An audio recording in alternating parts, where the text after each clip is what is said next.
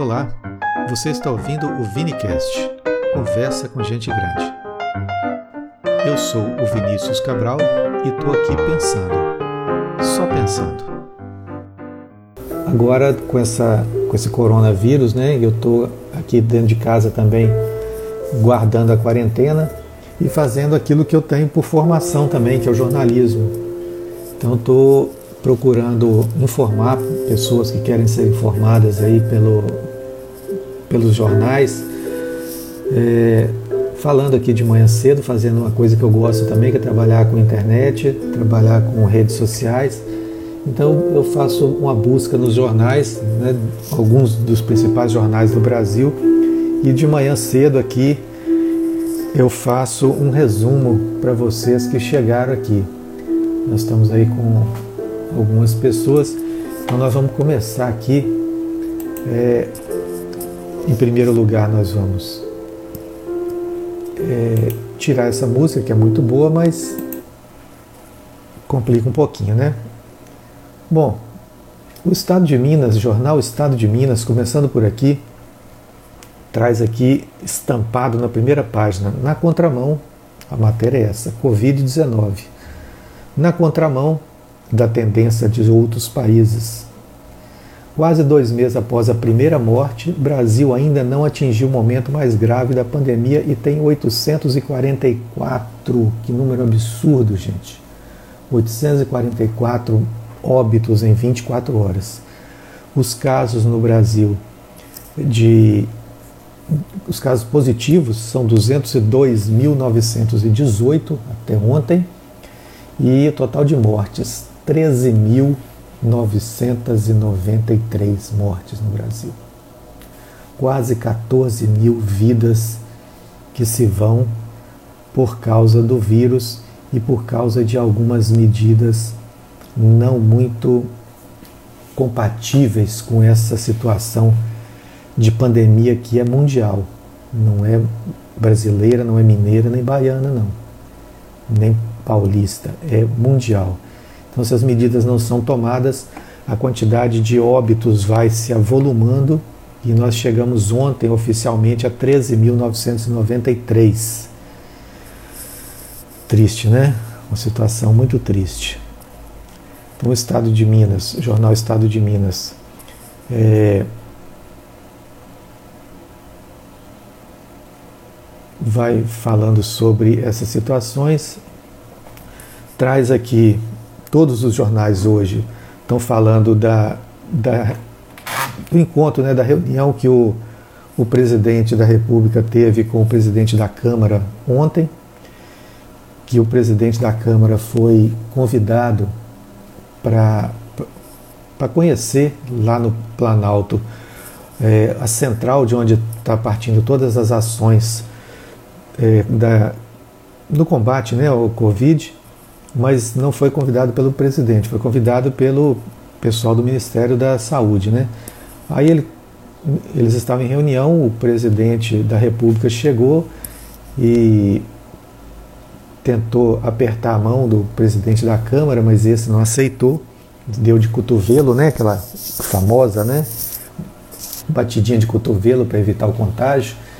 E aí convidou para um cafezinho e lá na sala fechada eles tiveram uma reunião, diz o Rodrigo Maia, que foi uma reunião de, 15, de 30 minutos, mas a assessoria do presidente diz que não durou mais do que 15. Bom, isso aí não importa, o que importa é o que foi conversado, né? Que são coisas deles lá. É, aqui também o jornal Estado de Minas vem trazendo que ex-ministro Sérgio Moro pediu demissão e acusou o presidente Jair Bolsonaro de tentar interferir politicamente na Polícia Federal. Isso aí já é sabido de todos, né? Mas ele fala: não sou informado e não dá para trabalhar assim, que é uma, uma, uma frase do, do presidente ao pedir que informações da Polícia Federal fossem abertas para ele. É, uma outra notícia que está em praticamente todos os jornais nacionais hoje. É uma medida provisória que foi editada ontem, foi entrada ontem, é, entrada em vigor ontem, medida emitida pelo, pelo nosso presidente da República, que isenta é, agentes públicos, como governadores, até o presidente da República, de erros e omissões cometidos em atos de combate à pandemia no novo, do novo coronavírus. No Supremo, ministro também considera a medida inconstitucional. É, o STF, né, o STF e o Supremo estão considerando essa medida inconstitucional porque dizem que essa medida ela vai aumentar a quantidade de é, enganados, vamos dizer assim, que cometeram erros enganados. Ou seja, facilita, é uma porta aberta para corrupção, para desvio de verba. Então está sendo questionado. E, e, dizem os ministros das Cortes Supremas Superiores do Brasil que a Constituição já prevê é, essa responsabilidade para quem quer que seja. Então não precisa fazer medidas especiais para uma situação que está acontecendo aí que é, que é sabida de todos. Então, se as medidas são, são, tomadas, é porque existe uma responsabilidade, existe todo um cuidado por trás disso. Não precisa ser feito por medidas é, especiais, medidas provisórias, a não ser que se queira justificar alguma coisa, né? Alguma coisa que está sendo pensada para fazer de errado. Belo Horizonte aumenta, é, registra aumento de passageiros em ônibus. A Guarda Municipal em Belo Horizonte distribui máscaras para a comunidade. Com aula virtual, desafio é não deixar ninguém fora é, das aulas, né? Secretaria do Estado da Educação indica que retorna que retorno terá material impresso, transmissão via rede Minas e apoio de aplicativos. Então a Secretaria da Educação de Minas Gerais está dizendo que está tomando medidas é, para ajudar alunos né, da rede pública estadual que não podem ir à escola por causa da pandemia, mas estão sendo tomadas medidas. Na, no caderno de mercado do Jornal Estado de Minas, fala que a Gol, pacote de socorro é insuficiente para salvar companhias aéreas. Foram 4 bilhões que o Banco Nacional de Desenvolvimento Econômico, BNDES, né, deverá liberar para socorrer as companhias aéreas e que não serão suficientes para salvar o setor. Engraçado. É, as, as, empresas aéreas estão chiando, estão reclamando, né? Talvez com, é, muito justamente, mas é, há pouco tempo atrás foram tomado, tomadas algumas medidas meio é, sem olhar muito a questão dos consumidores, que foi aquela questão de cobrar o peso né, das bagagens, diminuir a bagagem de mão. Então, quando as empresas estão ganhando, elas querem privatizar o lucro. Quando começam a tomar prejuízo, eles querem socializar o prejuízo, quer que o governo ajude. É uma mentalidade assim meio estranha que os empresários no Brasil e provavelmente no mundo, né, têm com relação ao lucro. E falar em lucro, apesar da crise, bolsa bate recorde, né? Chegou a 24 milhões ontem. Diz que o pão de açúcar aqui também no, no mercado, né? Pão de açúcar, que é o supermercado, entrará no ramo de restaurantes. Muito bem. O jornal vem trazendo outras coisas, fala de esporte e então nós vamos agora para o jornal é, Estado de São Paulo. O Estado de São Paulo está com uma, uma coisa interessante, uma coisa particular dentro dessa pandemia. Não só o Estado está com um grande número de pessoas sendo infectadas e morrendo, como também tem uma briga sendo travada entre o governador do estado, o Dória, e o presidente da República. Uma briga declarada, aberta, a mídia está mostrando todo dia, está explorando isso, está né? Tá fazendo aquele jogo de é, você, você xingou a mãe dele, ah, você é mais feio tal. Então fica jogando um contra o outro e quem perde sempre é a população, né? Tá aqui. Bolsonaro pede jogo pesado contra Dória. Ontem o presidente teve na, em reunião com os empresários em São Paulo e pediu que os empresários sejam duros, que, que declarem guerra mesmo, para jogarem pesado com o governador de São Paulo para evitar o lockdown, ou seja, o fechamento de todas as atividades. Né? O Estado está com a pandemia é, agravada, é um dos principais pontos, um dos principais focos, né, o epicentro da doença, da, da, é da doença, vamos dizer assim, né, da contaminação no Brasil, e o presidente da República forçando a abertura do comércio naquele estado. E lá, por sua vez, o governador tentando segurar, tentando proteger a população, jogando duro também, dizendo que não vai abrir e que a, a tendência é se intensificar até que a pandemia diminua. Aqui também o Estado de São Paulo traz que Lava Jato no Rio mira desvios de contratos emergenciais na saúde. Terrível, né? Todos os jornais estão falando sobre essa reunião ministerial da qual o ex-juiz Sérgio Moro denuncia que o presidente pediu para ter acesso a informações da Polícia Federal para proteger os seus filhos. O presidente diz que não, que só queria ter informações, e o ex-juiz diz que ele afirmava que queria proteger a sua família. Então está aí uma, uma briga também sendo travada nos tribunais, né, e a mídia colocando fogo também. E é, pra, e é importante que a população saiba mesmo o que, que aconteceu. Quem é que está com a verdade, se os dois estão com a verdade ou se os dois estão mentindo. E, evidentemente, tomar as medidas cabíveis para bem da população e bem do país. O jornal Estado de São Paulo ainda disse aqui que a crise levará, a crise da, do coronavírus, né? em relação ao PIB, em relação à economia, que a crise levará 28,7 milhões de pessoas à pobreza na América Latina, diz a comissão da ONU. As pessoas muito preocupadas ainda, de certa forma é importante essa preocupação, mas preocupadas com o mercado, com o comércio, com as vendas, com o PIB. Na verdade, preocupação maior deveria ser com a vida das pessoas. Na Itália, a população teme liberdade de mafiosos durante o surto. Com o vírus se espalhando pelas cadeias italianas, muitos chefões do crime saíram da segurança máxima para a prisão domiciliar. E aí a população está preocupada com isso, né? Alguns, alguns criminosos que foram presos, né, chamados lá de mafiosos, estão sendo enviados para a prisão domiciliar por causa da, da contaminação nos presídios, então a população fica aí muito preocupada com isso. Aqui uma ainda no estado de São Paulo, uma reportagem muito estranha, né? Menu à base de rato, morcegos, cobras e lagartos. Indonésia resiste à pressão e mantém venda de animais selvagens, mesmo com pandemia.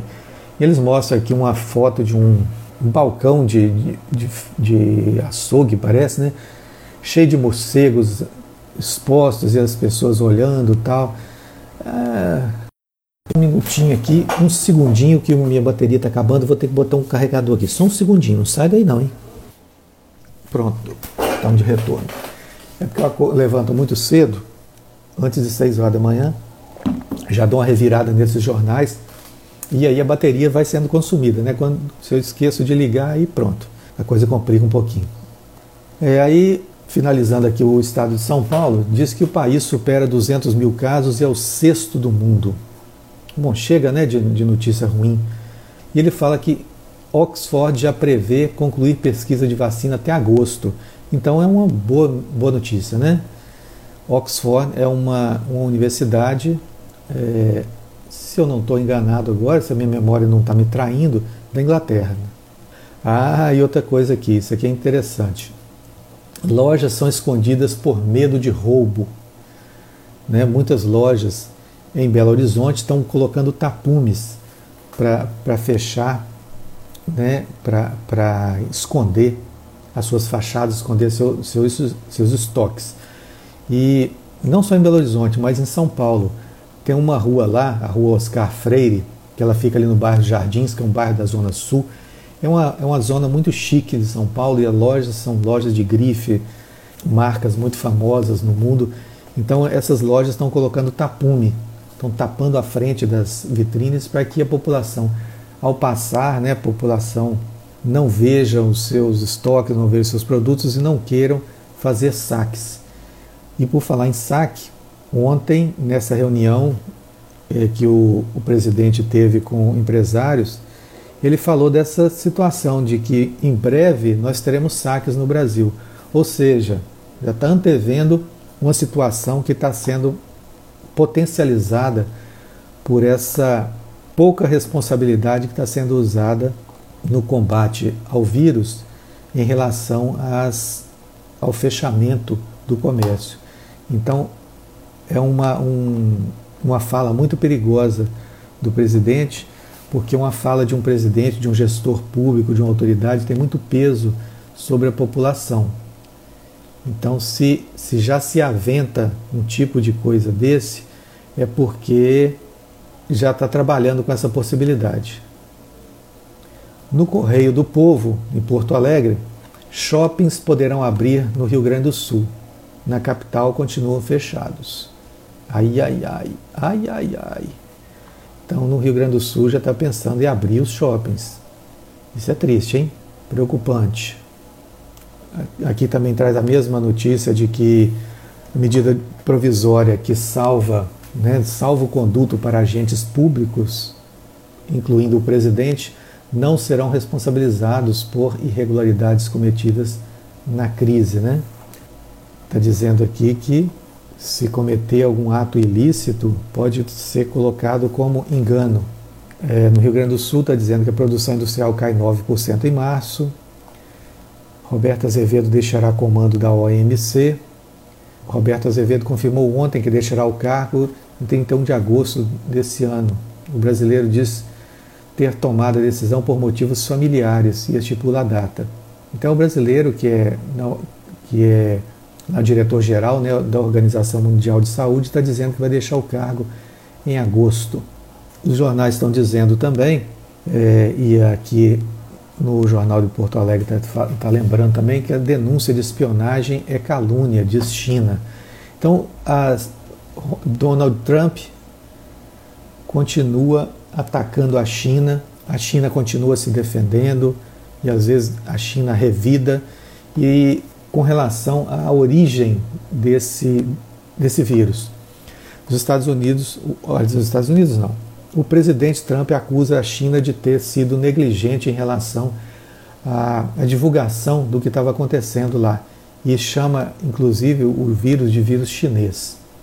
Aí ele ataca, fala que está para romper as, as importações, o comércio, a compra de produtos chineses, tal, que isso pode acarretar um, uma economia de 500 bilhões de dólares. E a China, até então, até poucos meses atrás, a China era um país que ficava calado. Internacionalmente, a China se mantinha calada.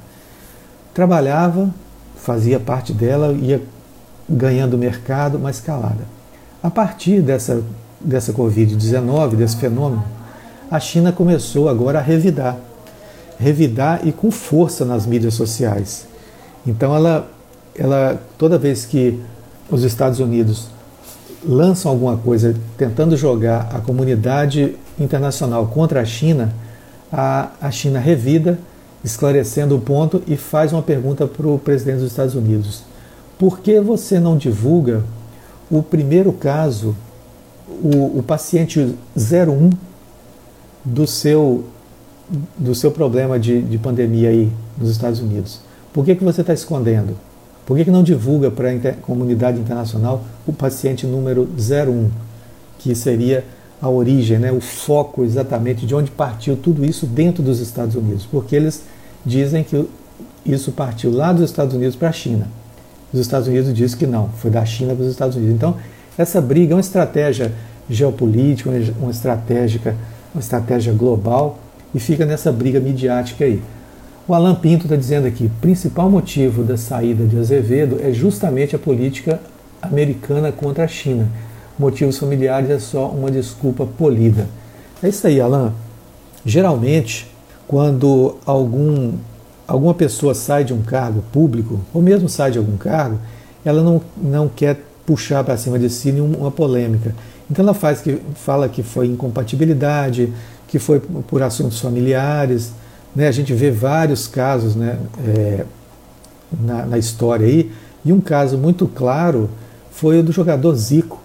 que num determinado governo ele foi convidado para ser o presidente, foi, foi ser o ministro dos esportes e saiu com muito pouco tempo, poucos meses que ele estava lá, ele saiu e falando que alegando motivos particulares tal, mas não falou o que, que aconteceu. Então a gente tem ideia, né? A gente não pode afirmar, mas tem ideia do que acontece nos bastidores da política, né? Dos governos, de todas as instituições. É, a França diz que o governo francês protestou nessa quinta-feira contra o anúncio do, do grupo farmacêutico Sanofi de que dará prioridade aos Estados Unidos no caso de encontrar uma vacina contra a Covid.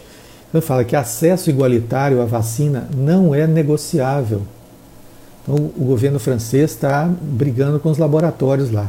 O acesso à vacina né, não é negociável. Um, uma notícia muito interessante, aí a gente vai falar também um pouquinho de Enem. Um pouco de água, falar um pouco do Enem. Uma notícia interessante que vem do jornal o Globo fala de, de um, uma ação muito nobre adotada pelos alunos da rede privada. Olha só, rede privada em São Paulo. Alunos de escolas particulares do ensino médio fizeram uma carta que vão enviar ao Ministério Público, ao, MEC, a Secretaria de, de Estado da Educação, pedindo que se adie o Enem, porque as comunidades mais, pro, mais pobres, mais carentes, vão ser prejudicadas. Olha que coisa bacana. Os alunos da rede privada estão preocupados com os alunos da rede pública que não vão ter a mesma condição de acesso ao Enem. Muito legal isso, né? eles poderiam pensar: ah, meu time é mais forte, logo eu vou ganhar, vou dar uma goleada logo nesses pequenos aí e vou ter mais vantagem. Mas não. Eles estão preocupados em concorrerem em pé de igualdade. Se os mais pobres não podem, que seja adiado então para o jogo ser com regras mais, mais justas. Muito bacana isso. Eu vi um exemplo muito legal que esses jovens lá de São Paulo estão dando. Nós vamos também passar para é, o Jornal do Comércio em, em, Recife. A ajuda não para de chegar, as pessoas estão ajudando é, o, os afetados pela Covid, né, os desempregados, e tem também lá um, um outro fato que veio agravar a situação, que são as chuvas. Está chovendo muito no estado, então isso agrava ainda mais a situação das famílias lá, principalmente as famílias de periferia. Né? Recife, vai lembrando também é, que as mortes, né, já são mais de 300 mil mortes pelo Covid no mundo, 300 mil mortes, nossa, é muita morte, hein, gente? 300 mil mortes. É, no Brasil são 14 mil mortes. 14 mil mortes. Mais de 300 mil mortes no mundo pela Covid. Está dizendo também que o Trump endurece com a China, que o presidente Bolsonaro diz que é guerra, é guerra, contra o governador de, de São Paulo. O, governador, o presidente da República disse que é guerra contra o governador de São Paulo. É triste, né?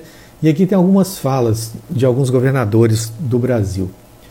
É, o João Dória diz o seguinte: convido o presidente a visitar hospitais e familiares das mais de 4 mil vítimas de coronavírus em São Paulo para entender a triste realidade que ele insiste em ignorar. Precisamos de menos política, menos ódio e mais ação e compaixão. Isso é a fala do governador Dória. Já o governador de Goiás, Ronaldo Caiado, que é do DEM, através da conta dele no, Twitter, no Twitter, ele fala assim: Não vou aceitar a tese de Pôncio Pilatos. Lavou as mãos, né? As responsabilidades pelas consequências terão que ser assumidas por todos. Como governador, vou vocalizar o que a maioria estiver disposta a colocar em prática, mas vou continuar lutando pela vida. Eu sou governador de é, Goiás. Tem também a fala aqui de outros dois governadores, que são o governador do Espírito Santo, que é do PSB, que é o Renato Casagrande, e também do Flávio Dino, que é do PCdoB, que é governador do Maranhão. O do Espírito Santo fala o seguinte: o diálogo sincero é o único caminho para, prioritariamente, preservarmos vidas e também empregos. Alimentar o enfrentamento, como tem feito o presidente Bolsonaro, dificulta ainda mais o trabalho durante a pandemia. Esse é o governador do Espírito Santo. Já o governador do Maranhão, Flávio Dino, fala o seguinte: se a crise econômica fosse causada pelos governadores, por que ela existe em outros países? Quem está causando a grave crise econômica é o coronavírus. Incrível que o Bolsonaro finja ignorar isso. E a responsabilidade da gestão econômica é dele. Se não souber o que fazer, renuncie. Essa é a fala do, do governador, né, governador do Maranhão, Flávio Dino.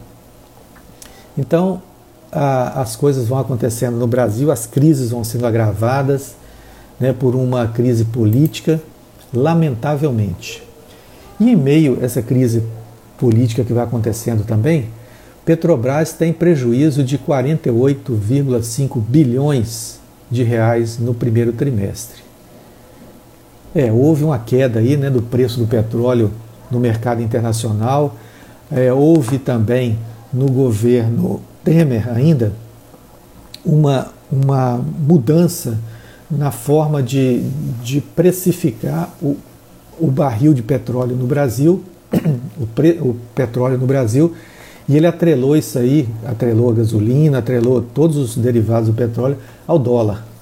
Então, o, cada vez que o dólar reajusta, cada vez que tem um reajuste, o preço da gasolina sobe também, e aí o brasileiro paga o pato. E a Petrobras também. E está cada vez sendo mais desvalorizada. Então a Petrobras tem um prejuízo de 48,5 bilhões.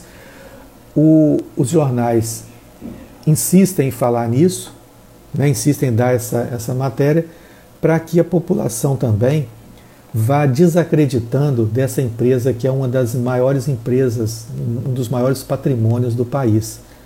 Né? Petrobras é um patrimônio. Todas as empresas petroleiras do mundo tentam segurar o seu patrimônio e o Brasil está fatiando e vendendo esse patrimônio aí para o capital estrangeiro. Uma notícia triste para o ramo de hotelaria de turismo, é, aqui está trazendo o Jornal de Salvador, o Correio, que Bahia Otton, Bahia Otton Palace é colocado à venda. Já tivemos o, o Otton Palace em Belo Horizonte, um, um hotel, belíssimo hotel antigo, que fica ali no centro de Belo Horizonte, em frente para o Parque Municipal, com centenas de, de apartamentos na, rua, na Avenida Afonso Pena, fechado o ano passado, 2020 2018, 2019, ele fechou as portas. Está lá aquele prédio imenso fechado. Agora, a rede Otton né, anuncia que também o Otton da Bahia, de Salvador, vai fechar. É uma pena, gente.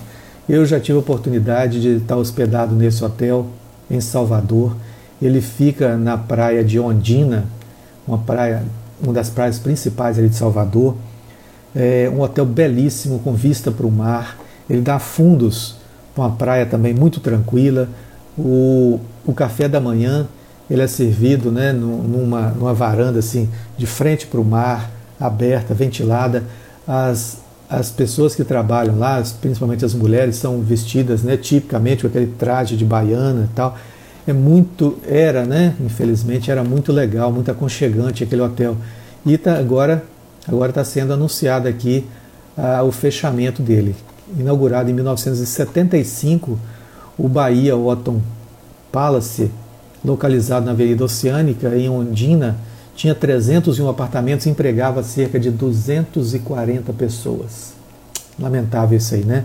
Mas isso tudo vem em função da crise que derrubou a presidente lá atrás, lá atrás, em 2016, aquele golpe que aconteceu e que daí para frente o Brasil vem entrando num processo de suicídio econômico, suicídio político e a economia só veio decaindo. Até então, a classe média e a classe mais baixa andava de avião, ia para a praia, se hospedava, tinha escolas boas, consumia, mas depois disso, toda a economia veio caindo.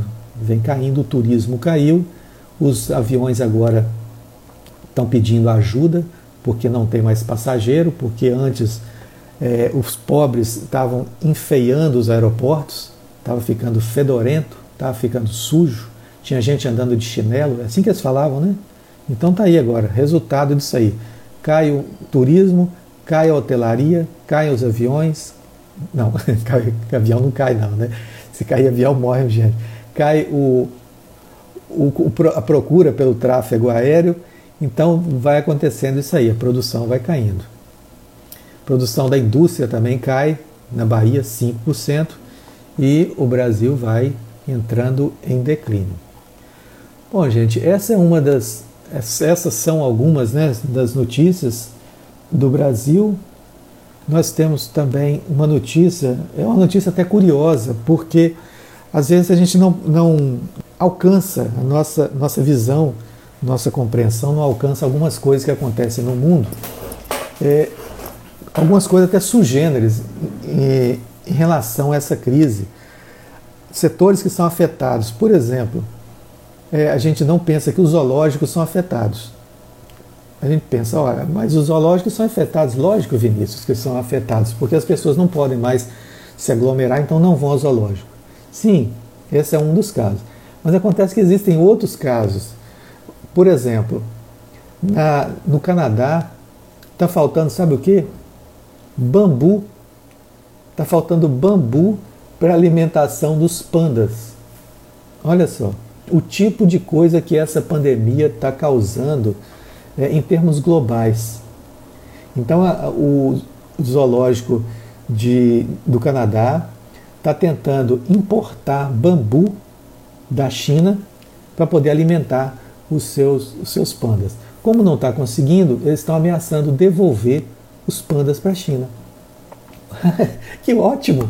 Que ótimo! De onde eles não deveriam ter saído os animais não deveriam sair dos seus habitats para ficarem presos em outros países, servindo de vitrine né, para as pessoas se divertirem. Nossa, Vinícius, mas aí você vai tirar o lazer das crianças? É, é outra coisa para ser revista, né? Esse lazer tem que ser à custa da vida de animais, do sofrimento de animais que são tirados bebês das suas mães e às vezes para serem tirados as mães têm que ser abatidas né? Como é que você tira um filhote de uma fêmea leoa sem abatê-la? A não ser que você coloque para dormir ou tenha algum outro recurso. Mas de qualquer forma você aparta uma cria da sua mãe. É uma violência. Todo tipo de violência deve ser revisto. Né? Então, os pandas agora passando fome por causa de falta de bambu no Canadá vão precisar ser devolvidos, talvez, para a China. E tomara que outros, outros animais também tenham que ser devolvidos para os seus habitats e outras coisas também sejam reinventadas. Por isso a gente vai ficando aqui na condição de reinventador.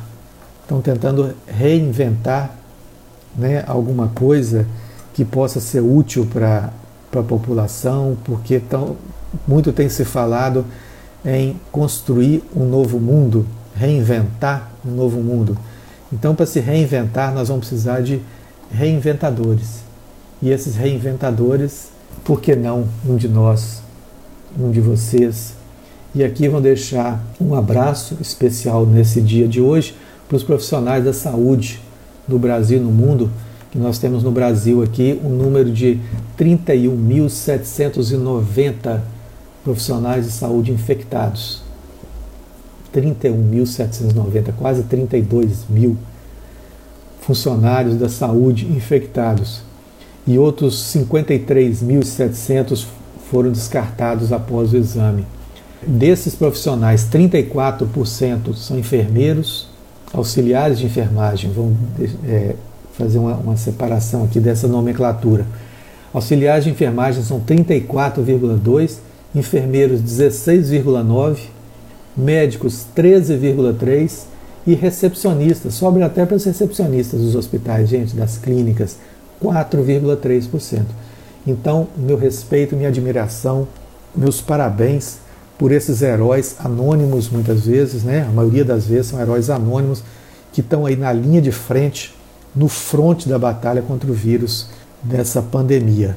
É um número assustador que precisa ser lembrado todos os dias e dizer para as pessoas: fiquem em casa, gente não saiam de casa a não ser para o estritamente necessário. E ao sair de casa, usem máscara, previnam-se, usem luva e quando chegar em casa, tirem primeiro a roupa, o calçado, a bijuteria, o celular, os óculos, tire tudo, separe, tome um banho e depois esterilize tudo aquilo ali para que não contamine as pessoas que estão na sua casa. Os jornais hoje estão falando também de contaminação de crianças. Algumas crianças no Brasil, houve um estado, se não me engano, foi no estado do Ceará, registrou morte de quatro crianças. Então está sendo também observado isso aí.